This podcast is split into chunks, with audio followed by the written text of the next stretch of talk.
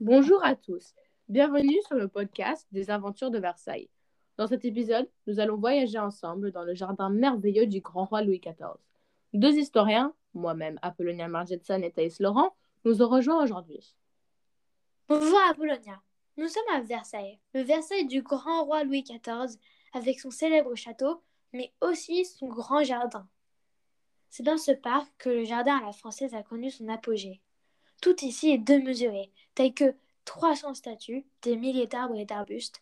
La partie la plus connue correspond au petit parc au pied du château. Il n'est le petit que de nom. C'est en fait 94 hectares de jardin soigneusement travaillés. Mais attendez, ce jardin a-t-il un autre nom? Oui, en effet, on devrait également l'appeler jardin baroque, puisque ce type de jardin à la française, avec un dessin bien particulier, est apparu à l'époque baroque, au XVIIe siècle. Le jardin de, Versailles a été conçu en même temps que le château pour créer un ensemble à la fois grandiose et harmonieux à la gloire du roi Soleil. Les jardins de Versailles sont immenses, car ils constituent majoritairement de bois où chassait Louis XIV. Louis XIV réquisitionne pour la construction du jardin l'équipe engagée par Fouquet. Mais en fait, qui est Fouquet? Fouquet est un politicien de la noblesse française qui fut accusé de piler les caisses de l'État pour faire construire son château. Jaloux et envieux, Louis XIV veut un château digne du plus grand roi de la terre. Un chantier gigantesque débute. Il durera 53 ans.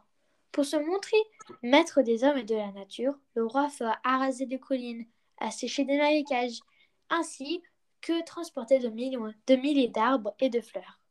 Le tout coûtera 1,3 milliard d'euros. Waouh Parmi les artistes engagés, il y a le peintre jardinier André Lenôtre, qui a, qui a travaillé auparavant sur de nombreux chantiers.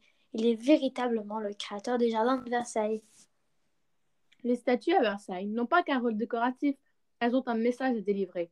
Après tout, Versailles est un outil de propagande. Mais en fait, que, voulez, que voulez-vous dire par la propagande royale? Les statues de jardin à Versailles, qui sont inspirées par la mythologie grecque et romaine, ont contribué à la propagande royale et monarchique de Louis XIV. Cela est une forme de propagande car elle met en valeur les richesses du roi et cela montre le pouvoir royal. Il fait construire, construire toutes ses œuvres magnifiques pour révéler et appuyer l'autorité qu'il possède.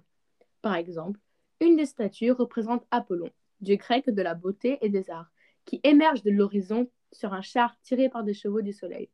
C'est un symbole de la course du soleil. Et le soleil, bien sûr, représente Louis XIV. De plus, un autre message se cache dans le bassin de la Tône. En haut de la sculpture est la mère d'Apollon. Elle fuit les paysans qui la maltraitent.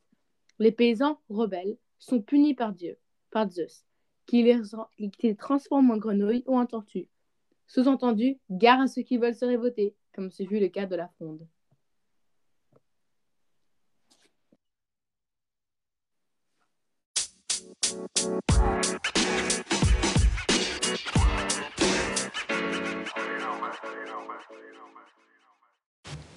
Merci énormément de nous avoir écoutés cet après-midi.